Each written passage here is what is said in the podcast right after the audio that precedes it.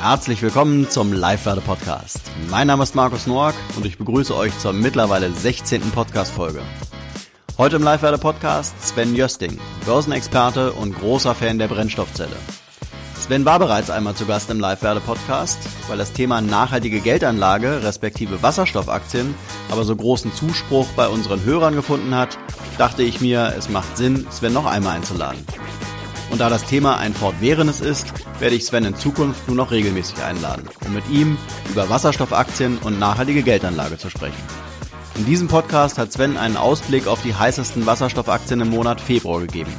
Unternehmen wie Ballard Power, Nikola Motor oder PowerCell sind da nur einige, die laut Sven einen Blick wert sind. Natürlich sind wir beim Thema grüne Aktien auch nicht am Unternehmen Tesla vorbeigekommen, dem Primus im Bereich Elektromobilität. Nun will ich aber nicht zu viel verraten und wünsche euch viel Spaß mit dem Börsenexperten Sven Jösting.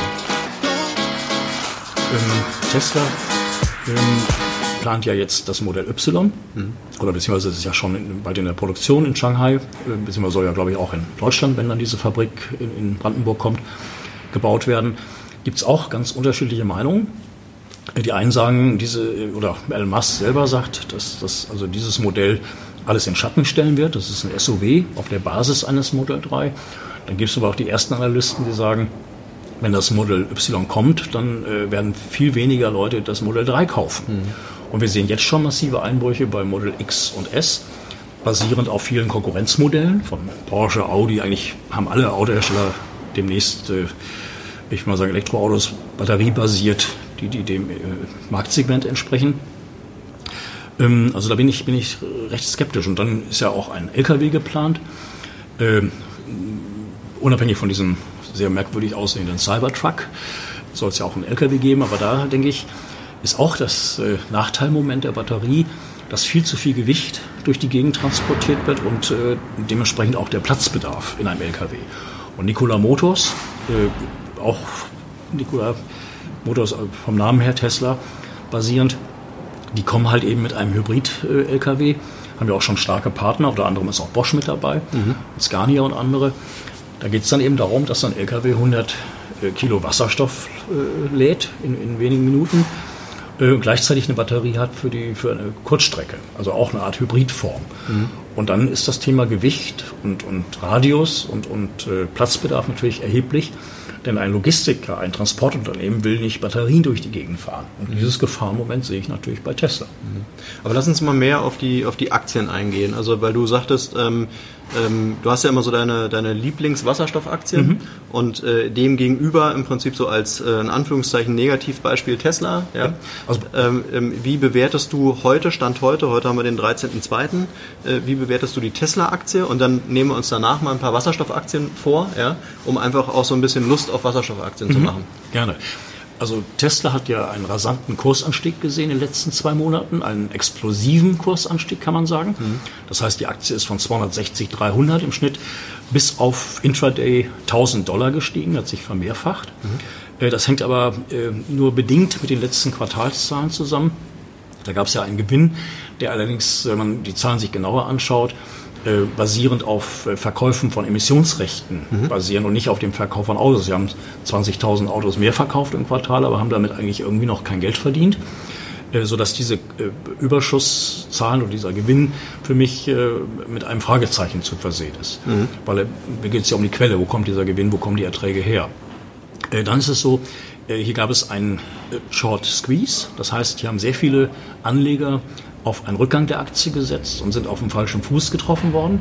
Da gibt es natürlich auch Hedgefonds, die sehen, da ist ein hoher Short Interest, also die Menge der leer verkauften Aktien ist extrem hoch. Mhm. Also äh, kaufen diese Fonds, um die Shortseller unter Druck zu bringen. Und äh, das größte Druckmoment ist ein Squeeze, das heißt, wenn die Shortseller dermaßen durch den Kursanstieg unter Druck gebracht werden, dass sie sich äh, ja, also gezwungen fühlen, die Aktie einzudecken, also einen Verlust mitzunehmen und zu realisieren und die Aktie natürlich am Markt zu kaufen. Mhm. Und äh, das typische, was ein Short Squeeze ausmacht, haben wir bei Tesla gesehen. Sie ging ja dann zum Schluss auch 968 Dollar, hat sie dann im einen Tag notiert. Heute Wann steht das? das ist jetzt zwei, drei Wochen her. Also, Ehrlich? Ja, es ist alles ziemlich äh, frisch. Die steht heute bei 767 Dollar. Ja, wobei eben vorbörslich war sie 30 Dollar tiefer. Mhm. Interessant, ich habe da eine Auswertung gelesen, wie sich ein typischer Short Squeeze verhält.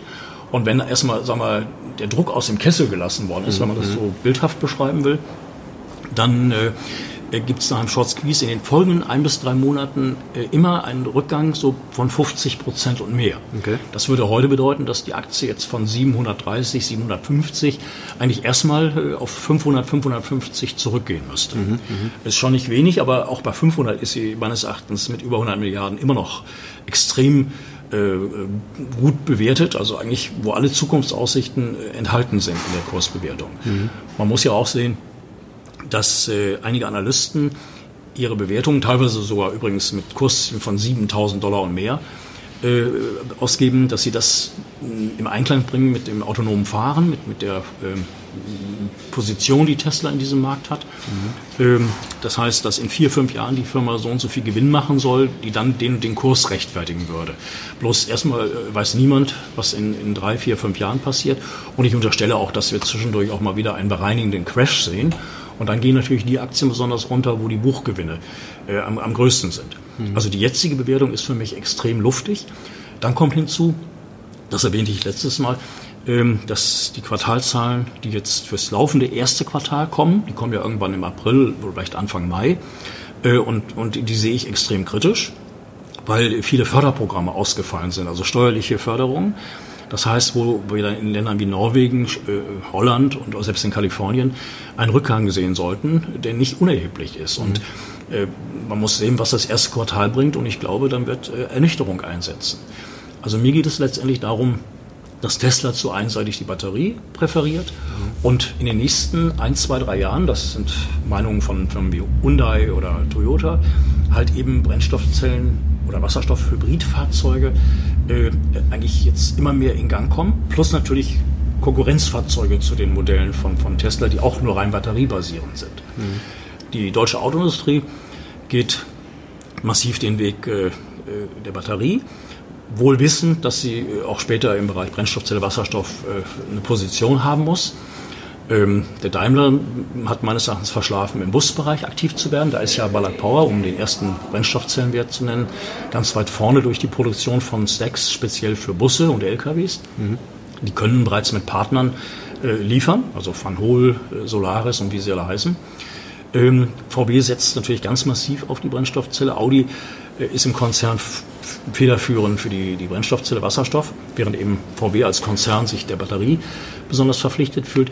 Da sehe ich die große Gefahr, dass, dass China, äh, eigentlich sollte es schon der Fall sein, jedenfalls das, was man so hört, aber dass China Grundlagen liefert, zu sagen, dass sie eben die Brennstoffzelle massiv äh, steuerlich fördern und, und das Gegenteil bei der Batterie tun, also dort die Förderung reduzieren bis sogar zur völligen äh, Abschaffung dessen.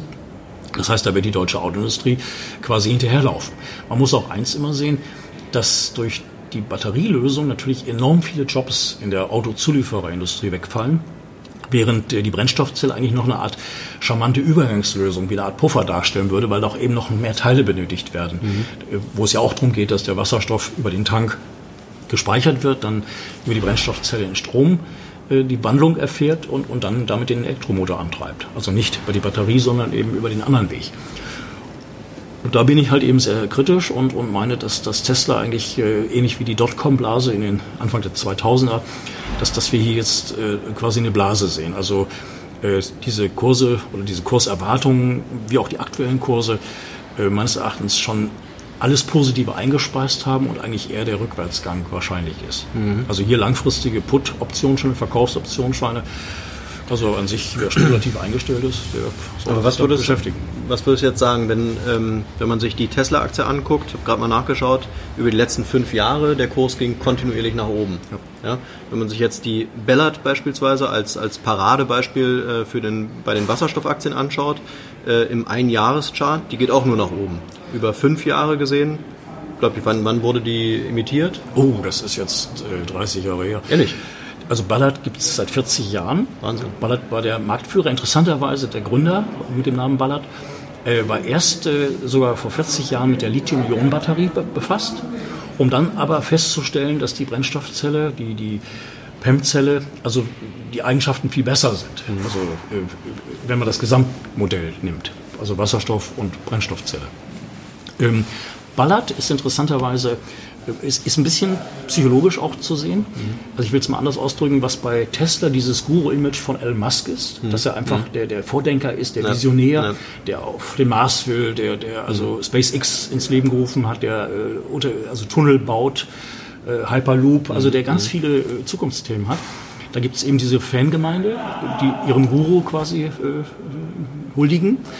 Und bei Ballard ist es interessanterweise nach den Gesprächen, die ich mit Börsenbriefherausgebern und, und auch äh, Personen aus dem Börsenumfeld geführt habe in den letzten Wochen, da sieht man halt, dass im Jahr 2000, 2002 gab es schon mal einen, einen Brennstoffzellenboom. Mhm. Da war Ballard mit 11 Milliarden Dollar bewertet. Da stand die Aktie über 130 Dollar. Und von da aus ging es immer nur bergab. Und das hat die ganze Industrie, äh, also die ganze Branche betroffen. Das heißt, man hat früher Erwartungen gehabt, die wurden an der Börse antizipiert und diese Erwartungen sind nicht eingetroffen. Mhm. Das ist übrigens das Gleiche, was ich jetzt auch für Tesla umgedreht sehe. Also bei Ballard ist jetzt eine gewisse äh, kritische Grunddenkweise vorhanden im Markt, wo man sagt, ja, die waren ja schon mal so hoch und dann sind sie gefallen und dann kam das alles nicht. Und darin liegt meines Erachtens der Trugschluss, dass die Brennstoffzelle heute und, und Wasserstoff in der Großelektrolyse, also in der Elektrolyse, auf jetzt eigentlich da angekommen sind, wo man 2001, 2003 es erwartet hatte. Mhm. Heute sind alle Rahmenbedingungen da. Wir haben genug regenerativen Strom, auch wenn der letztendlich für grünen Wasserstoff nicht ausreicht in Deutschland. Also wir werden ganz klar den aus Europa beziehen müssen oder aus, aus anderen Ländern. Übergangsweise wird es auch wird es der blaue Wasserstoff wichtig sein, die Methanisierung. Und auch in einer gewissen Weise der graue Wasserstoff, der über die Reformierung von Erdgas äh, stattfindet, wo allerdings eben auch CO2-Emissionen entstehen. Mhm. Nur mit dem Unterschied, weil das in der Diskussion irgendwie völlig falsch läuft, dass äh, der graue Wasserstoff und der blaue Wasserstoff äh, erstmal auf dem Weg zu CO2-freien Energieformen wie, wie, dem grünen Wasserstoff, mhm. dass man erstmal als Übergangsszenario ihn sehen sollte, genauso wie LNG Übergangsszenario darstellt, Flüssiggas. Mhm. Ähm, das aber ähm, im Vergleich zur Braunkohle und zur Steinkohle wir schon mal eine Reduktion von über 70 Prozent der Emissionen haben. Das heißt also, der Weg ist das Ziel und da streiten sich ja leider auch die, die verschiedenen Ministerien, also Frau Schulze da von dem Bundesumweltministerium, Herr Altmaier und auch ein paar andere Ministerien, die da herrlich äh, kakophonieartig äh, durcheinander reden, statt mhm. sich an den Tisch zu setzen und zu sagen, Mensch, wir machen das eine, ohne das andere zu lassen. Der Weg ist das Ziel und da ist in der Politik leider zwar schon so ein Grundgedanke da, was zu machen, aber auch sehr viel Halb- und Unwissen. Ja. Äh, wo, wo leider also äh, diese Potenziale, die wir ja beim Wasserstoff sehen, der Brennstoffzelle, also zwar in den Grundzügen gesehen werden, aber der richtige Durchbruch fehlt noch. Und der Durchbruch geht einfach nur, wenn man da Milliarden in die Hand nimmt. Wenn man sagt, komm hier 1000 Wasserstofftankstellen in zwei Jahren und nicht dieses Klein-Klein. Mhm. Und da kann ich mir vorstellen, dass China, Japan und andere Länder uns vorbeirauschen. Selbst Kalifornien ist da ganz weit vorne, wir sind immer noch in einer ganz tollen Position in Deutschland, aber wir, wir nutzen das zu wenig und, und das ist eigentlich schade. Aber was bedeutet das für den, für den Aktionär? Wenn ich jetzt mir sage, ähm, wie, du, wie du gerade schon sagst, Elon Musk äh, treibt sein Thema, seine Marke ja im Prinzip äh, durch seine Persönlichkeit. Ja? ja das hat ja auch Einflüsse auf den, auf den Kurs. Ja, klar. Ähm, sagen wir mal, die, so eine, so eine Figur haben die ganzen Wasserstoffaktien nicht. Ja, die, die brauchen im Prinzip jetzt äh, ihre Lobby und die brauchen irgendwo vielleicht eine Politik, die da mit, reinspielt und das Ganze positiv beeinflusst. Was mache ich jetzt als Aktionär? Sag ich, sagst du, äh, im Prinzip kann man jetzt die nächsten Tage, Wochen und Monate trotzdem eine Tesla kaufen? Oder? Der Tesla ist für mich ein Verkauf, also ja? Äh, alles andere als Kauf. Weil die Perspektiven, die da beschrieben werden, äh, die sind so weit entfernt von der heutigen Realität, rein fundamental betrachtet. Und was dort auch hinzukommen kann bei Tesla, was positiv für Tesla wäre, wenn sie die jetzige Hype-Phase, also diese, diese Euphorie, mhm. nutzen würden, um eine Kapitalerhöhung zu machen. Äh, aber da wiederum ist Was es sie so, machen wollen. Äh, also sagen wir so, sie könnten sich schnell von Schulden mhm. befreien. Sie können auch Wandelanleihen wandeln, mhm. wenn, wenn, die Bedingungen das zulassen. Mhm. Äh, wenn Sie heute 5, 6, 7 Milliarden einsammeln, dann wäre Berlin finanziert. Dann können Sie die 2 Milliarden Dollar, die Sie an Krediten in China haben, für die Shanghai-Fabrik, mhm. können Sie rückzahlen. Das Ding ist nur, dass Fonds, institutionelle Anleger, bei der Kapitalerhöhung, gerade wo die Aktie jetzt so stark vorher gestiegen ist, mhm.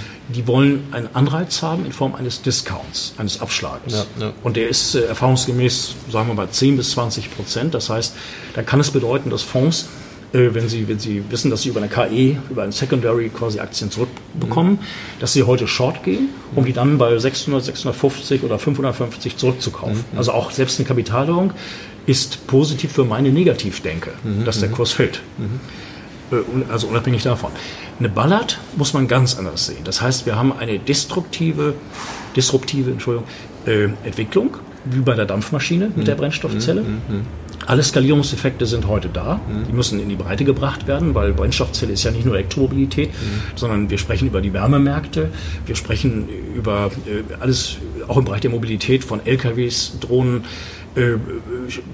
Flugzeuge langfristig, äh, Schienenfahrzeuge etc. Also wir rechnen, da, da kommt irre viel zusammen sodass Ballard eigentlich das Schlüsselinvestment ist, weil dieses Unternehmen Marktführer ist, technologisch, auch, auch mit Patenten und ähnlichem, ist ähm, sehr gut aufgestellt weltweit, auch mit den Partnern. Und ich glaube, das ist ein Bauchgefühl, kann man natürlich nicht bestätigt bekommen, erst wenn es dann real sein sollte, dass Firmen wie Bosch oder so, die auch schon mit Ballard zusammenarbeiten, dass die ähnlich wie, wie sie sich bei PowerCell beteiligt haben, auch irgendwann vielleicht bei Bosch sich beteiligen.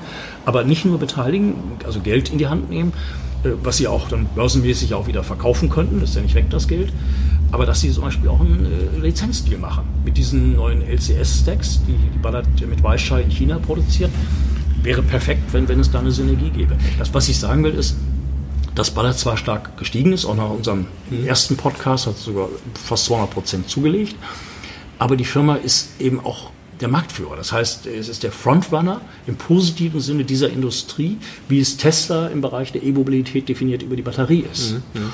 Und wenn man jetzt glaubt, sie fällt wieder, die Aktie, natürlich kann das passieren, Anfang März kommen die Zahlen, die werden noch nicht richtig gut sein, weil Tesla, äh, Ballard investiert sehr viel in äh, Forschung und Entwicklung. Also sagt auch, wir wollen in zehn Jahren noch Weltmarktführer sein und nicht in zehn Monaten. Mhm. Aber perspektivisch geht es eigentlich bei Ballard los. Also bei Bussen, LKWs geht's los. Drohnen kommen in den nächsten zwei, drei Jahren dazu. Äh, Im Bereich äh, Schienenfahrzeuge arbeiten sie eng mit Siemens und, und äh, äh hier dem chinesischen Weltmarktführer zu, CRRC. CRRC. Das heißt, es kommen bei Ballard laufend neue Märkte dazu, Partnerschaften und das richtige Umsatzwachstum, das fängt eigentlich dieses Jahr erst an. Sodass man eigentlich diese Aktie als Schlüsselinvestment überhaupt im Bereich Brennstoffzellen sehen sollte. Also wenn es da mal einen Rückschlag gibt, das kann über einen Analysten sein, der sagt hier verkaufen oder es kann ein Quartalsergebnis sein, was nicht den Erwartungen entspricht. Aber wenn man da zwei, drei, vier Jahre Zeit hat, also ich glaube, man wird sehr viel Freude damit haben, weil es ein Schlüsselinvestment ist, weil diese Firma alles abdeckt, eine gute Bilanz hat, 150 Millionen Dollar in der Bank, keine Schulden, auch den Manager, den Vorstandsvorsitzenden habe ich persönlich kennengelernt, Herrn McEwan, der macht einen sehr, sehr guten Eindruck. Äh, jemand, der als Mittelständler denkt, also nicht wie ein Manager eines börsennotierten Unternehmens, mhm. äh, sondern äh, in dem Fall, wo er sagte, wir investieren in unsere Leute, in die Produktion, in die Forschung und Entwicklung, und die Gewinne werden daraus automatisch wachsen. Aber mhm. wir machen nicht etwas, um den Analysten zu gefallen, also damit wir morgen mal ein gutes Quartalsergebnis haben, äh, aber übermorgen wieder ein Verlust, sondern wenn, dann, dann ist der Weg so, dass er dann wirklich nachhaltig ist. Mhm. Also man kann eigentlich nichts falsch machen in der Aktie. Und wenn sie mal runterkommt, äh, ja, ich würde sagen nachkaufen, aber eben mittel- bis langfristig das Schlüsselinvestment daran sehen.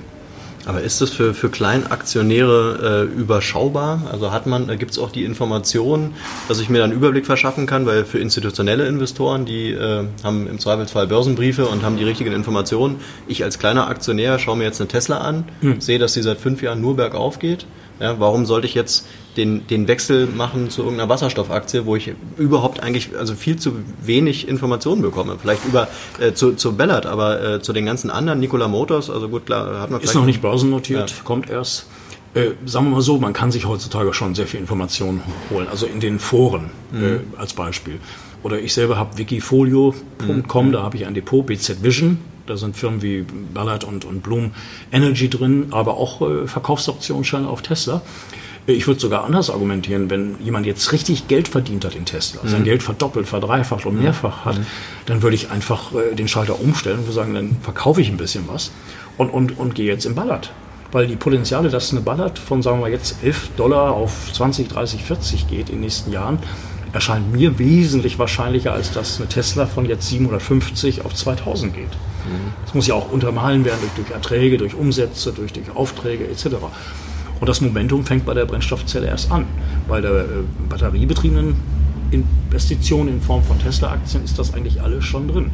Also da sehe ich eher den gegenteiligen Weg. Auch langfristig, würdest du sagen? Ja, ja langfristig gerade, mhm. weil Tesla jetzt irre viel Konkurrenz bekommt. Mhm. Also von Porsche, Audi, alle großen Autohersteller haben dann Autos im, im, im äh, Portfolio, was denen von Tesla entspricht.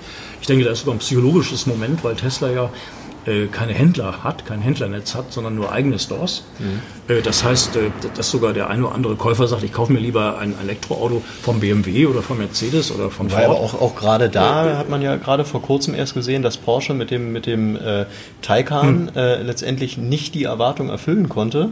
Und ich glaube, das hat ja dann auch wieder Tesla äh, für ein paar Tage schon wieder Aufwind hm. gegeben. Ja?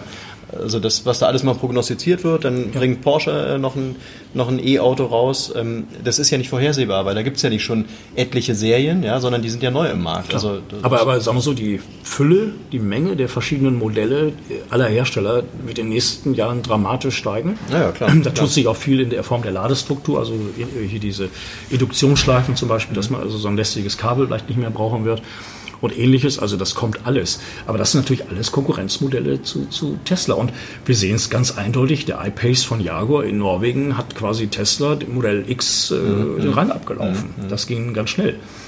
Äh, und man sieht auch, dass diese Förderbeträge, egal ob es ein sehr teures Auto ist oder Modell 3, diese Förderbeträge sind ein, ein Kriterium, warum sich jemand ein, ein Elektroauto kauft. Mhm. Das darf man nicht unter, mhm. unterschätzen. Aber was viel wichtiger erscheint mir, dass nicht nur die Konkurrenz von Elektroautos jetzt dramatisch zunimmt, sondern dass Elektro- oder äh, Hybridfahrzeuge kommen werden. Mhm. Also wie Toyota und andere mhm. das machen, dass sie eben beides kombinieren ja. in einem Fahrzeug. Und äh, die Prognosen sind ganz eindeutig, dass äh, Brennstoffzellen-Hybridfahrzeuge werden in zwei bis drei Jahren äh, den Preisen von rein batteriebetriebenen Autos und, und, und äh, äh, reinen Verbrennern entsprechen. Das heißt, äh, wo der Verbraucher einfach den Preis als das entscheidende Kriterium nimmt. Das heißt, Umweltaspekte natürlich als, als Basis der Entscheidung, aber letztendlich äh, ist der Preis entscheidend. Mhm. Und da äh, hat Tesla nichts im Angebot. Also mhm. zumal ja eben, und das war ja auch ein, ein, äh, eine Äußerung von Herrn McEwan, dem Vorstandschef von Ballard hier auf einem Kongress hier in Hamburg, wo er gesagt hat, die Wirkungsgrade, ähm, äh, wenn man die vergleicht, wenn wir eben günstig grünen Wasserstoff bekommen, also und, und dann haben wir natürlich wesentliche Vorteile als, als jetzt äh, bei der Batterie. Wie viele Wasserstoffaktien äh, gibt, werden derzeit in, in Deutschland gehandelt? Ich würde sagen, da gibt es, je nachdem, wie man das definiert, äh, zehn verschiedene Werte, die besonders im Vordergrund stehen. Das mhm. ist natürlich eine schwedische Nelasa, die mhm. Tankstellen bauen, Elektrolyseure natürlich mhm. auch. Dann ist natürlich die PowerCell, die ja mit Bosch bereits arbeiten und wo Bosch sich auch beteiligt hat. Indirekt natürlich äh, Firmen wie Siemens sind in dem Bereich stark engagiert. Ähm, natürlich dann indirekt äh, Linde und, und, und äh, äh, Elikit und solche Firmen. Mhm. Dann natürlich äh, ganz spannend äh, Firmen wie Weishai, die, die, die, an denen die, die halten ca. 20 Prozent vom Ballard. Den gehört etwas über 45 Prozent an Kion. Mhm. Kion ist ja, glaube ich, der zweitgrößte Gabelstaplerhersteller der Welt. Da hat Baller natürlich auch ein wahnsinniges Know-how, also dass man die Batterie rausschmeißt und, und ein Brennstoffzellensystem reinsetzt. Also Gabelstapler sind so ein typisches Thema für Wasserstoff? Total. Ja? Ja, Firma das ist ja Linde auch groß ja, ja. drin, ne? Äh, Nummer eins in der Welt ist ja. Plug Power. Mhm. Die machen nur sowas mit Material Handling Equipment. Mhm. mhm. Das heißt, äh, sie schmeißen in dem Fall von gebrauchten Gabelstaplern die Batterie raus und setzen ein Brennstoffzellensystem rein. Das heißt, diese Fahrzeuge fahren dann mit Wasserstoff, mit flüssigem Wasserstoff, äh, drei oder sogar vier Schicht-Sessions. Das ist natürlich gewaltig. Also da ist Ballard aber auch, weil Ballard hat die Stacks an Plug zugeliefert. Jetzt hat Plug eine eigene Produktion, kauft aber immer noch bei Ballard. Aber Ballard ist auch da die Nummer eins. Und was ganz spannend übrigens ist, Herr McEwan da gibt es ein Interview im H2-Magazin auch dazu, hat gesagt, dass Ballard die weltbesten Stacks auch für Pkw hat. Also nicht nur die Partnerschaft mit Audi, die sie haben, wo Audi alles, äh, was das angeht, das Thema auf Ballard setzt, sondern dass äh, man sagt, die Betriebsstunden von den Ballard Stacks bei normalen Pkw, wasserstoffbetriebenen Fahrzeugen, liegt bummelig auch bei jetzt 30.000 äh, und mehr Betriebsstunden, während von Toyota irgendwo bei 10.000 liegen soll. Das heißt, auch da ist Ballard interessanterweise sogar einer Toyota also vorweg. Das muss man da auch ganz klar sehen. Dann äh, Firmen wie Bloom Energy, ganz aktuell. Die Firma hat gestern, also charttechnisch war sie eigentlich ausgebrochen über 10 Dollar. Mhm. Ähm, als ich sie nannte in dem Podcast, war sie bei, bei 3 ungefähr. Äh, die fiel gestern 20 Prozent nachbörslich runter. Ähm, bei Blumen ist es so, sie bauen ja Brennst äh, netzunabhängige Brennstoffzellenkraftwerke da unterschiedliche Formen, wie man die Energie nutzt, also Biogas, aber eben auch Erdgas, grüner Wasserstoff und so weiter. Und die Firma muss, hat angekündigt, dass sie ihre Bilanzen der Jahre 2016 bis, bis Ende 2019 äh, ändern muss, in dem Sinne, dass bestimmte Umsätze aus Serviceverträgen, dass die nicht, äh, wie man es gemacht hat, äh, auf einmal bilanziert, sondern dass man sie über die Vertragslaufzeit hin bilanzieren muss. Mhm. Gleichzeitig hat die Firma gesagt, sie haben über eine Milliarde Auftragsbestand an Equipment, an Hardware und sie haben über 1,1 Milliarden Auftragsbestände an, an, Serviceverträgen, die jetzt neu dazukommen, plus über 2 Milliarden an bestehenden Serviceverträgen. Und diese Bilanzierungsänderung betrifft gerade mal 10 Prozent der ganzen Umsätze der letzten Jahre, während äh, der Auftragsbestand um bummelige 43 Prozent gestiegen ist. Das heißt, das ist ein Unternehmen, dem sich, sagen wir mal, Shortseller angenommen haben und Class Action Suits, Sammelklagen, nach dem Prinzip, dass die Firma eben etwas gesagt hat, was, was so nicht stimmte oder dass es da Fehler gab. Aber ich denke, was sie jetzt macht, ist, Angriff ist die beste Verteidigung. Das heißt, man bilanziert das jetzt richtig und ändert es äh, und äh, kann damit natürlich die Firma völlig neu, neu ausrichten. Ähm, der Kurs fiel um 20 Prozent und ich glaube, dieser Rückgang, der ist nur ganz temporär. Einmal, weil sie eben diese 43 Prozent Umsatz, äh, pardon, Auftragsbestandszuwachs haben im, im letzten Quartal. Was aber viel wichtiger ist, dass diese Brennstoffzellenkraftwerke eine riesen Nachfrage haben weltweit. Auch gerade angesichts von irgendwelchen Naturkatastrophen, die also die normalen Grids haben ausfallen lassen. Also man will unabhängig sein. Ne? Man in dem Sinne Firmen wie Google mit ihren IT-Zentren und anderen. Dann hat die Firma 377 Millionen Dollar in der Bank.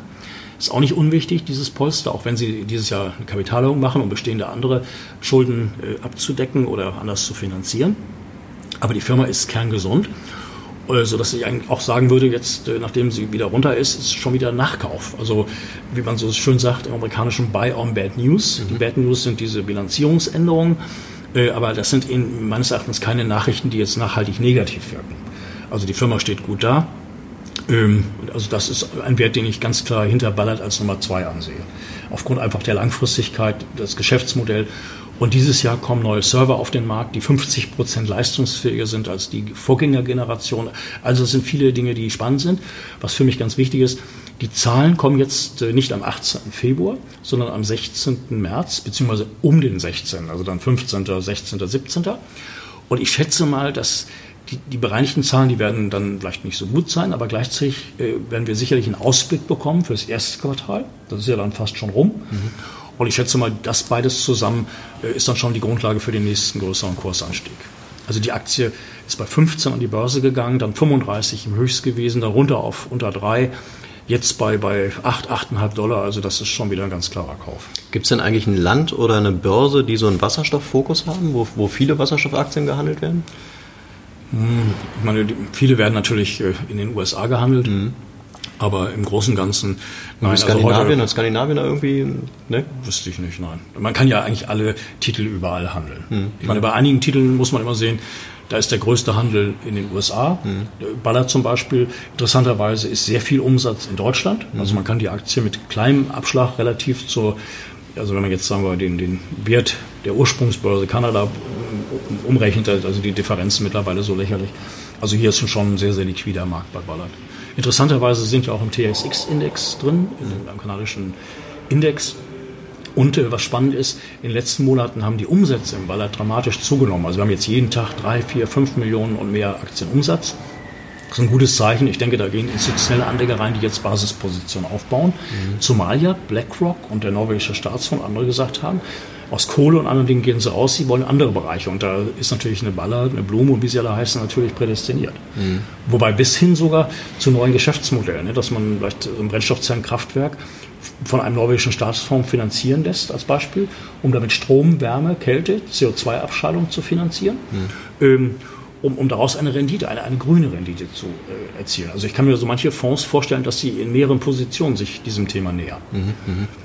Und äh, an dritter Stelle, was perfekt passt, ist Fuel Cell Energy. Mhm. Die bauen Brennstoffzellenkraftwerke mit Carbon Capture. Da haben sie eine besondere Technologie, wie sie CO2-Emissionen von zum Beispiel Kohlekraftwerken, industriellen Anlagen, chemischen Anlagen, wie sie diese Emissionen nehmen und mit dem Wasserstoff verpacken, mhm. methanisieren.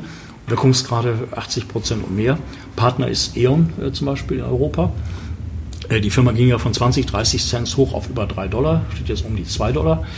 Äh, die haben eine völlige äh, Neupositionierung durchlaufen, also wurden reorganisiert. Schulden, neue, neue Investoren, neue Kreditlinien, Auftragsbestand über 2 Milliarden Dollar. Das ist eine Firma, die ist zwar jetzt von 40, 50 Millionen Bewertung auf über 400 Millionen gegangen. Das ist für die Kürze der Zeit nicht ohne. Aber sie haben auch ein Geschäftsmodell, was jetzt auch neu gedacht werden muss. Mhm. Also da äh, ist spekulativ, also nichts für Anleger mit schwachen Nerven. Mhm. Aber wenn man, sagen wir mal, ein Portfolio von Wasserstoffaktien oder Brennstoffzellenaktien aufbaut, dann gehört die meines Erachtens im kleinen Rahmen mit dazu. Was sind jetzt so deine, deine Geheimtipps äh, im Bereich Wasserstoff? Das sind die genannten. Ja, ähm, also lass mal, okay. Eine Ballard, glaube ich, die ist bei dir an, an Position 1. Ja, weil Ballard einfach mhm. alles abdeckt. Das heißt, äh, entscheidend für ein Investment ist ja, da würde ich mit Warren Buffett argumentieren, kenne die Firma, in die du investierst. Mhm. mhm. Das heißt, äh, Ballard verfolge ich jetzt bummelige 17, 18 Jahre. Mhm. Äh, und zwar ziemlich nah, also immer, wenn was Neues kommt oder also ich gucke auf die Website, was ich übrigens jedem Investor auch empfehlen kann, sich die Website hin und wieder anschauen. Äh, dann kann man äh, bei Firmen wie Seeking Alter kostenlos Research-Berichte bekommen, also wo unterschiedliche Meinungen sind, also nicht nur Kauf- und Pro-Meinung, auch Kontra-Meinung. Mhm. ist ganz wichtig, dass man dadurch Argumente bekommt. Man kann sich bei den Newslettern aller dieser Firmen anmelden, mhm. Äh, wo dann eben automatisch bei Neuigkeiten man diese Informationen bekommt. Das kann mhm. jeder, es kostet mhm. nichts. Mhm. Äh, Ballard hat meines Erachtens sogar eine Website, die in Chinesisch und in Deutsch ist. Also das, wer jetzt dem Englischen nicht so mächtig ist, äh, hat da die Möglichkeit auch reinzugehen. Okay. Und äh, also was jetzt Warren Buffett angeht, also kenne die Firma, in die du investierst. Das zweite ist, äh, Bilanzverhältnisse müssen gesund sein. Der Markt, der Marktausblick, der ist ja nun geradezu perfekt. Wir reden von einem neuen Megatrend. Wir nehmen, reden aber, aber ist das wirklich so? Weil ich, ich frage mich, also du äh, ähm, äh, skizzierst das definitiv so. Wenn ich jetzt, sagen wir mal, nur die normalen, äh, normale Tagesschau äh, mir anschaue, dann nehme ich jetzt da nicht so eine unbedingt so eine positive Stimmung im Bereich Wasserstoff wahr.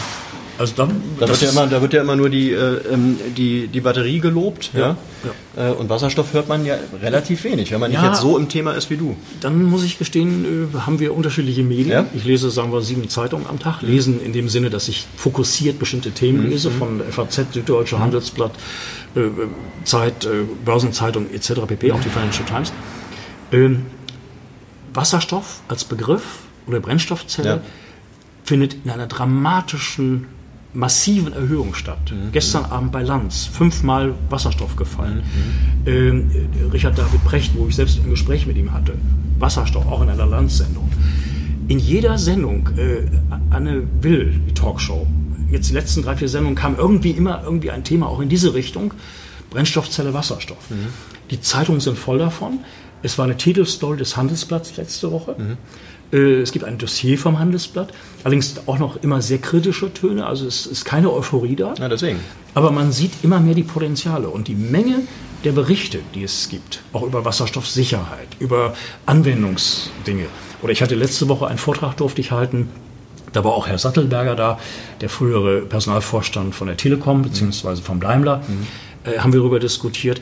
Es dauert, aber äh, der Trend ist einfach, der ist sichtbar. Der kommt, und, und zwar ja, weltweit. Aber ich, ich, glaube, das ist ja genau das Problem. Als, als Otto-Normalanleger sozusagen, ja, da hast du ja einen anderen Blick hm. äh, auf die Werte als du. Ja, du. Wenn du dich jetzt jeden Tag damit beschäftigst, auch mit deinem persönlichen Hintergrund, beruflichen Hintergrund, glaube ich, blickst du da einfach anders auf die Themen als jetzt der normale kleine Aktionär. Ja? Äh, ja, da gibt es viele Möglichkeiten. Ich darf erwähnen, dass von der Wasserstoffgesellschaft Hamburg, und es gibt es ja jetzt 30 Jahre, da ist eine Wasserstoffwoche oder Woche des Wasserstoffs mhm. Äh, Anfang Juni für fünf Tage hier in Hamburg in der Handelskammer. h2hamburg.de, äh, man kann sich anmelden, kostet nichts. Mhm. Wie auch der Kongress, den wir letztes Jahr gemacht haben, wo über 700 Teilnehmer waren. Mhm. An zwei Tagen, wo interessierte Laien mit Fachleuten zusammenkamen, wo man sich sehr interessant informieren könnte. Also da gibt es mittlerweile eine ganze Menge, wo, wo man wirklich auch als Laie immer mehr reinkommt. Toll wäre es natürlich, wenn es in die Schulen geht. Ich selber habe die Hoffnung, dass ich zwar nicht an Greta direkt, aber vielleicht an, an eine äh, Kollegin, Mitarbeiterin, also bei dieser Bewegung äh, ins Gespräch kommen kann, dass ich äh, äh, dafür Aufmerksamkeit schaffe. Also, dass die Jugend sich mit diesem Thema auseinandersetzt. Äh, wir haben vorhin eine Diskussion gehabt, da geht es um einen Plakatwettbewerb zum Thema Wasserstoff zum Beispiel. Hast du das Gefühl, dass hm. die Jugend in dem Bereich noch nicht genug weiß? Das geht gerade erst los. Ja? Das fängt natürlich hängt ab im Physikunterricht. Das mhm. geht einfach äh, das Interesse in den Schulen muss, muss da sein. Mhm. Es gibt ja auch mittlerweile eine ganze Menge von, von spielerischen Anwendungen, wie man Spielzeug entwickelt, ein kleines Windrad mhm. und man selber dann über einen Mini-Elektrosoleur quasi sich den Wasserstoff selbst produziert. Mhm. Äh, es gibt auch Fahrräder mittlerweile, die mit Wasserstoff fahren, also nicht nur mit einer Batterie. Also äh, es muss in die Schulen, weil diese Potenziale der verschiedenen Jobs, die da entstehen, die sind so riesig. Mhm. Das, ist, das ist ein absolutes MINT-Thema. Also mhm. Äh, gerade die Jungen. Und dann geht es ja auch um diese ganze Klimadebatte, Future for Friday, mit dem Oberbegriff Wasserstoff, grüner natürlich, äh, idealerweise, aber eben auch tendenziell andere Formen des Wasserstoffs. Da kann man dann mit Klimawandel auch wirklich technologisch begegnen. Mhm. Die Art, wie Energie erzeugt wird, wie es eingesetzt wird, Wirkungsgrade natürlich, die da reinspielen, äh, ist es gut fürs Klima. Und wenn man das im Weltmarkt macht, dann, dann hat das natürlich Auswirkungen. Ja, weil das ist ja eigentlich genau der Punkt, wo man jetzt äh, für so eine Bewegung wie Fridays for Future ähm, dass man da im Prinzip jetzt mal die, die wirklichen Fakten den, ja. den, den Jugendlichen an die Hand gibt, ja, und nicht einfach nur sagt, geht auf die Straße und demonstriert, der ja. erste Schritt, Schritt ist geschafft, ja. Aber jetzt müssen ja die wirklich, jetzt muss ja das Wissen folgen, damit man daraus auch wirklich dann eben was macht. Klar, ja, es muss in die Schulbücher, es ist auch äh, im Wasserstoffgesellschaft Hamburg gibt es ja deswegen, weil äh, der Verein hat das Ziel eben, die Thematik in die Breite zu bringen, bekannter mhm. zu machen, dass Menschen sich dafür interessieren. Mhm. Und das sieht man ja eindeutig an, an der Menge der, der, der äh, Teilnehmer zum Beispiel auch bei dem Kongress. Also früher sind da vielleicht 20, 30 Leute gekommen vor, vor zwei, drei Jahren. Heute kommen da auf einmal 700. Mhm. Und, und das äh, nimmt jetzt Also zu. immer noch wenig ist, aber natürlich eine gute Entwicklung ist. Ne? Aber es fängt an. Ja, fängt an. Fängt an. Ja, genau. ja, und auch äh, die Spekulation in diesen Werten, ich denke ich, das ist erheblich. Mhm. Es gibt ja viele Börsenbriefe oder äh, Börsenfachmedien, will ich mal sagen, die sich ganz klar auf bestimmte Werte eingeschossen haben. Die Argumentationen missfallen mir manchmal ein bisschen, weil ich dann natürlich auch die Kennzahlen sehe, die vergleichbaren Zahlen zur Hand nehme. Gleichzeitig kann man aber sagen, äh, the trend is your friend, das heißt, äh, dann gehen alle mit. Mhm. Also das heißt, äh, wenn man dieses Potenzial betrachtet, was da kommt, kann man eigentlich fast, würde ich sagen, blind in, in allen diesen Firmen investieren. Aber was muss, was muss passieren, dass, dass, dieser, dass dieses Thema Wasserstoff noch größer wird? Weil ich würde behaupten, so eine Ballard, äh, ähm, der normale Aktionär kennt die nicht. Ja? Eine ja. Tesla-Aktie kennt jeder, ja. eine Ballard, äh, würde ich behaupten, kennen, kennen, kennen die wenigsten. Ähm, und was braucht es, damit dieser ganze Trend wirklich äh, eben ähm, so groß wird, dass, er, dass, dass es einfach jeden erreicht? Das fängt an von politischen Dingen. Also wenn jetzt China sagt, hier, wir gehen diesen Weg, dann, dann hat das Auswirkungen. Dann Stichwort Busse. Also wenn eine Stadt wie London, die, das ist ja alles in der Überlegung, auf einmal sagt 1000 Wasserstoffbusse, wo Stacks von Ballard drin sind, äh, Schienenfahrzeuge, wenn man einfach immer mehr sieht, wo die Technologie zur Anwendung kommt. Mhm. Also äh, als Beispiel, ich äh, habe da einen, einen väterlicher Freund bin, ein junger äh, für einen 14-Jähriger, der jetzt immer in diesen Bussen fährt, mhm. ne, die wasserstoffbetriebene Busse, mhm. 109 zum Beispiel, ja, ja. der als Hausauf Hausarbeit äh, äh, sich dem Thema angenommen hat und hat da so eine Skizze gemacht, äh, wie das dann später aussehen wird mit Wasserstoff, mit der Tankstelle und, und welche Fahrzeuge da drin sind. Also dieses spielerische Lernen, äh, das, muss, das muss in die Schule. Mhm. Das ist, ist, ganz klar. Mhm. Aber es gibt eben viele Foren und, und, es wird immer mehr in den Medien berichtet. Äh, natürlich klar, wenn, sagen wir mal, Greta oder jemand mit dieser Medienwirksamkeit sich diesem Thema annäht, also als Beispiel mit einem Brennstoffzellenbus, beim wasserstoffbetriebenen Bus von Ballard äh, fährt, wobei Ballard liefert die Stacks, das sind andere Hersteller, die natürlich diese Stacks dann einsetzen. Ballard produziert ja selber keine Busse. Äh, dann hat das natürlich Auswirkungen. Also je mehr dort äh die Firma sichtbar wird. Deshalb vielleicht auch die Frage, ähm, dass das ganze Thema Wasserstoff nicht so sexy ist wie vielleicht jetzt äh, E-Mobilität. Ja? ja E-Mobilität ist ja ein Teil, äh, Wasserstoff ist ja ein Teil davon. Ja. Es wird nur immer einseitig. Ja, äh, gut, oder die Batterie jetzt halt im ja. Prinzip, ja, aber die Sexiness der, der Batterie ist ja vielleicht auch wirklich würde ich mal behaupten, vielleicht zu 80 Prozent getrieben durch eben Elon Musk und Tesla. Mhm. Ne? Also kein anderer hat da jetzt irgendwie so viel Farbe reingebracht an das ganze Thema wie Tesla. Ja, bloß äh, bin ich mittlerweile der Meinung, Hochmut Oder Toyota kommt vielleicht am Anfang noch, aber. Ja, aber Toyota ist noch kein kleiner. Also, nee, nee, nee. Also ich meine, das weltgrößte Auto, ja, klar, je nachdem, klar. wie man das definiert, mal VW, mal Toyota. Ähm, also da ist aber heute ist es ja, was ich sagen will, heute ist es ja schick im Prinzip im E-Auto zu fahren. Ne? Und äh, keiner würde sagen, es ist schick mit dem, mit dem Wasserstoff, doch, mit der Doch, doch, oh, ich kenne ja, ja, einige Leute, die, ja? die in Mirai fahren von, von Toyota. Ja, der erste sah ein bisschen merkwürdig aus, der neue sieht richtig schick aus. Mhm. Also diese Firmen stehen ja nicht still. Jetzt kommt Kia mit einem Kleinwagen mit Wasserstoff, wo man erst gedacht hat, das gibt es in drei bis fünf Jahren. Äh, oder der, der Nexo von, von Hyundai, kenne ich eine Menge Leute, die begeistern sich, wie gut er fährt. Äh, Dann hat eine kleine SUV-Serie hat äh, Daimler rausgebracht, 700 Stück, die waren auch, glaube ich, irgendwie sofort weg. Äh, Ist natürlich immer ein Henne-Ei-Problem, aber das löst sich von selber. Also es wird genug Wasserstofftankstellen geben. Oder dass zum Beispiel sich Kooperationen ergeben, als Beispiel ein Windparkbetreiber, der sich mit einem Netzbetreiber zusammentut und, und äh, dann sagt, komm, die Energie nutzen wir und produzieren Wasserstoff. Wir bauen da selbst eine Tankstelle und ähnliches. Das heißt, die Dynamik, die, die ist da und, und die nimmt natürlich jetzt erstmal richtig Fahrt auf. Wir stehen am Anfang, also in der Entwicklung stehen wir nicht am Anfang, das ist schon Jahrzehnte alles. Ja. Aber äh, der Reifeprozess und der Tipping Point, den haben wir jetzt. Den haben wir jetzt 2020. Und gerade durch China und Japan, Japan Hydrogen Society, dieses Jahr bei der Olympiade. Also das kommt. Aber wie gesagt, das Thema muss in die Schulen, äh, da ist auch sehr viel, oder auch in die Talkshows, äh, da, da muss noch eine Menge Aufklärung gemacht werden, weil da wird immer kräftig alles durcheinander gewürfelt. Und wir sehen es ja selbst bei Ministern, also die äh, eigentlich ja teilweise sie widersprechen. Also wenn ich jetzt Altmaier Wirtschaftsministerium und Frau Schulze äh, Umweltministerium sehe, die da äh, quasi sich die verschiedenen Wasserstoffarten äh, sich da äh, in, ein, ein, ein, ja, in eine Gegenposition bringen, was völliger Quatsch ist. Was aber zeigt, dass selbst äh, dort das Thema äh, äh, es kommt, aber es könnte viel schneller gehen. Und die Industrie will ja, die Industrie will investieren.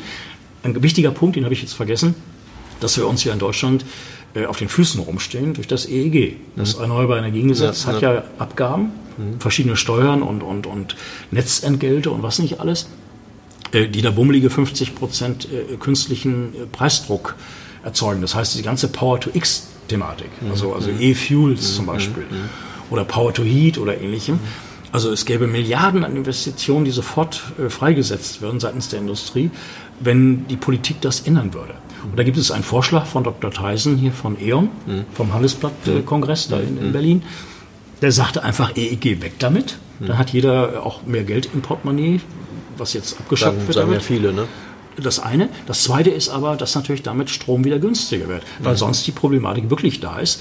Weil wir müssen ja auch für die, die Grundlast müssen wir Energie ja haben. Und dass sich moderne Gaskraftwerke nicht rechnen, ist ja ein Unding eigentlich. Weil wir haben zu viel regenerative Energien, Wind, Solar, Wasserkraft zur falschen Zeit. Und, das, äh, und dann haben wir Überproduktion und können die nicht speichern. Das kann man ein bisschen mit der Batterie machen, aber letztendlich ist dann Wasserstoff der Speicher. Und da gibt es ganz tolle Entwicklungen. Also vor zwei Jahren habe ich da so eine äh, Studie gelesen, 40 Prozent Anteil in den Gasleitungen. Wir haben da bummelige 500.000 Kilometer. Die Zahl habe ich auch jetzt aktuell gelesen. Ich dachte immer so um die 400.000, also 100.000 Kilometer mehr. Es gibt auch viele Gasleitungen, die gar nicht im Gebrauch sind, die man wieder revitalisieren kann. Das heißt, äh, wir können im Augenblick sogar 100 Prozent äh, grünen Wasserstoff einleiten und können ihn dann rückverstromen an den unterschiedlichsten Orten, wo wir ihn brauchen. Und dieses Potenzial ist gewaltig, aber halt eben durch diese Steuern das Ganze sich nicht rechnet. Und die Gegenfinanzierung, das sagte Theisen, würde sich über CO2-Zertifikatehandel äh, ermöglichen, eine Art Ablasshandel für die Industrie. Äh, Nicht Zertifikat, äh, also nicht CO2-Besteuerung, da halte ich überhaupt nichts von, weil, weil das trifft natürlich wahrscheinlich sogar die Falschen wieder am meisten. Und ist auch in der Definition nicht so einfach. Aber CO2-Zertifikate, wenn ein gewisser Leidensdruck da ist und die irgendwann mal 100, 200 Euro pro Tonne ausmachen, dann äh, ist das die Basis für massive Investments. Und daraus könnte dann äh, alles bezahlt werden, was die, äh, die Prämien angeht, die ja nicht, äh, die, die ein, jemand, der ja eine Solaranlage auf dem Dach hat oder einen Windpark betreibt, der hat ja diese Anrechte für viele Jahre, diese Gebühren zu bekommen, diese, diese Zuschüsse oder, oder Förderbeiträge. Und dann könnte man das darüber finanzieren. Aber man muss das Ganze bloß eben neu denken. Und Herr Altmaier hat da viel geredet und, und hat leider bis jetzt da wenig gemacht, aber die Frau Schulze ist nicht viel besser. Äh, Sogar im Gegenteil, sie, sie redet das Thema sogar meines Erachtens äh, negativ, also noch, setzt noch einen drauf im Negativen, was, was Altmaier wieder macht. Die müssten sich endlich mal an den Tisch setzen oder müssten Fachleute berufen, die das für sie machen.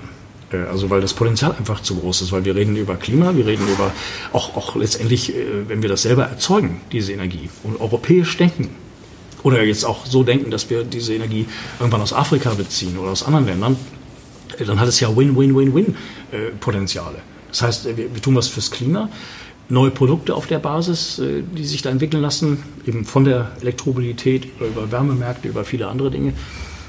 Ähm, schafft Arbeitsplätze, es, es, generiert natürlich letztendlich auch Steuern. Also an sich, äh, wir, wir, fahren da im Augenblick mit, mit äh, Handbremse. Mhm. Und, und die müssten wir jetzt mal endlich äh, losmachen. Mhm. Ähm, lass uns ein kurzes, kurzes Fazit ähm, zu heute machen. Ich denke, es wäre vielleicht ganz gut, wenn wir wirklich diesen Podcast vielleicht so einmal im Monat machen, weil da entsteht ja viel. Ne? Äh, und wir haben es jetzt ja schon den letzten Podcast, den ersten, glaube ich, hatten wir im Oktober. Jetzt haben mhm. wir im Prinzip einen im Januar gehabt, der noch nicht veröffentlicht wurde. Jetzt haben wir den hier im Februar. Äh, ich nehme das so wahr, dass da viel Bewegung drin ist. Jeden Monat könnte man im Prinzip einmal so eine Folge machen. Ähm, mach doch mal nochmal ein kurzes Fazit äh, von den, von den Wasserstoffaktien im Februar, wie gesagt, heute ist der 13.2. Mhm. Einfach mal für, für Anleger, äh, ähm, muss ja keine Tipps abgeben, aber sag mhm. mal einfach im Februar, wie die Stimmung so ist, ja, äh, und dann machen wir das im, im März auch nochmal und dann können wir mal äh, wirklich rückblickend verfolgen, hat sich das wirklich alles gut entwickelt.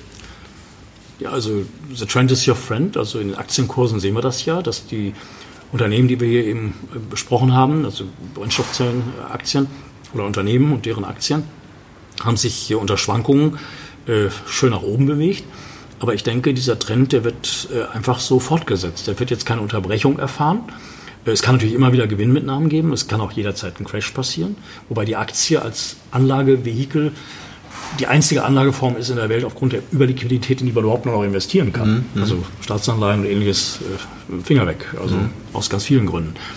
Ähm, also ich würde einfach sagen, the trend is your friend. Und äh, man sollte natürlich nie in einem Depot alles zu sehr übergewichten, aber wer umweltmäßig nachhaltig investieren will, sollte sich ein Basket aus, aus diesen Titeln zusammenstellen. Mhm. Und wer, sagen wir mal, äh, einen Gewinn in Tesla hat von, von ein paar hundert Prozent, mhm. äh, da würde ich immer sagen, aus der Erfahrung heraus, also kein Baum wächst in den Himmel. Mhm. Ich habe selbst früher Firmen leider äh, manchmal eine Beratung abgegeben oder ein Tipp, wo eine Aktie sich vermehrfacht hat und ich habe gesagt, bleib da drin, weil es geht weiter und man muss auch zwischendurch mal Gewinne realisieren. Mhm. Und da sehe ich eine Tesla als heidenlos überbewertet, also mal Gewinne mitnehmen, kann mhm. nichts schaden. Mhm. Während äh, die anderen zwar jetzt stark gestiegen sind, relativ von den tiefen Kursen, aber eigentlich erst am Anfang einer Aufwärtsbewegung stehen. Also da ist noch nichts, was, was verloren gegangen ist, weil diese Firmen jetzt erst langsam in ganz andere Bewertungen hineinwachsen. Äh, weil sie produzieren, weil sie Produkte haben, die marktreif sind, die sich rechnen, ja. die die hohe Gewinnmargen ermöglichen, äh, neue Märkte erschließen, mit allem, was dazugehört. Also an sich, äh, wenn man also nicht Trader ist, Trader, klar, sind da auch überall drin, rein raus, aber dann ist es auch egal, ob die Brennstoffzellen produzieren, die Firmen, oder Waschmaschinen oder Schokolade oder whatever.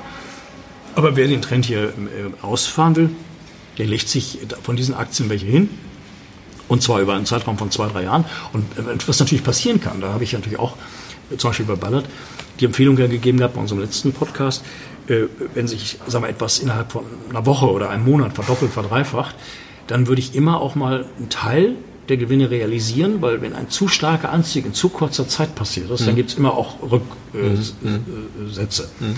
Mhm. Das heißt, dann kommen die Trader oder auch dann ganz normal sagt man auch mal, dann, dann nehme ich mal was mit, weil es könnte nach einer 50% Reaktion, die es da gibt, dann auf Tieferniveau wieder interessant sein. Mhm. Das haben wir bei Ballard gesehen, charttechnisch, äh, von, von 6 auf, auf 12 Dollar, dann runter auf 9 und, und jetzt wieder über 11. Mhm. Also das äh, war schon sichtbar. Okay. Umgekehrt natürlich bei Tesla, die, den Short Squeeze, ein Kurs, der fundamental gar nicht zustande kam, sondern aufgrund von, von ich will mal sagen, äh, Börsenhandel, von, von Dingen, die einfach äh, äh, auch, ich würde sagen, manipulativ erzeugt worden ist. Mhm. Fundamental äh, habe ich da nichts gesehen, was den Kurs rechtfertigt. Mhm. Und auch die Fabrik, die jetzt, sagen wir mal, Tesla in Deutschland baut und so, also da gibt es viel Konkurrenz und muss man sehen, was das in steuerlichen Dingen mit sich bringt und, und ob nicht äh, äh der Wettbewerb so stark zunimmt, äh, ob sich diese so eine Fabrik dann auch überhaupt rechnet. Mhm. Deine Favoriten noch mal ganz kurz für den Februar? Kannst du da noch mal ein paar nennen, Wasserstoffaktien? Ja, es ist also nach der Reaktion aufgrund äh, des, äh, der, der äh, Veröffentlichung gestern von Bloom würde ich Bloom jetzt kaufen, mhm. nachdem sie so schon wieder zurückgekommen sind. Mhm. Ähm, also für mich eine technische Reaktion, die eben bedingt ist durch diese äh, veränderten Bilanzierungen, die sie durchführen, die natürlich an sich ein Negativmoment sind, aber in der Auswirkung meines Erachtens nicht übertrieben werden mhm. sollten, also nicht so negativ zu sehen sind, wie sie vielleicht im ersten Kurs jetzt hier heute zum Ausdruck kommen. Bloom an zweiter Stelle, dann Fuel Cell Energy, die spekulative Variante, aber eine Firma, die neu gedacht werden muss, mhm. also Brennstoffzellenkraftwerke, die nicht netzunabhängig sind, wie die von, von äh, Bloom. Und Fuel Cell macht es auch so, dass sie, sagen wir mal so, mit Kommunen äh, gemeinsam solche Kraftwerke auf den Weg bringen und dann langfristig über äh, Power Purchasing Agreements eine Rendite sich da äh, beschaffen. Das heißt, Fuel Cell baut nicht nur die Anlagen, sondern sagt selber, wir werden auch Versorger, indem wir selber langfristige Verkauf, also äh, Verträge machen. Mhm. Wir selber den Strom sauber generieren und ihn dann an eine Kommune oder Unternehmen verkaufen. Mhm. Also mit diesen drei Titeln deckt man alles ab. Kritisch bin ich ein bisschen bei Plug Power.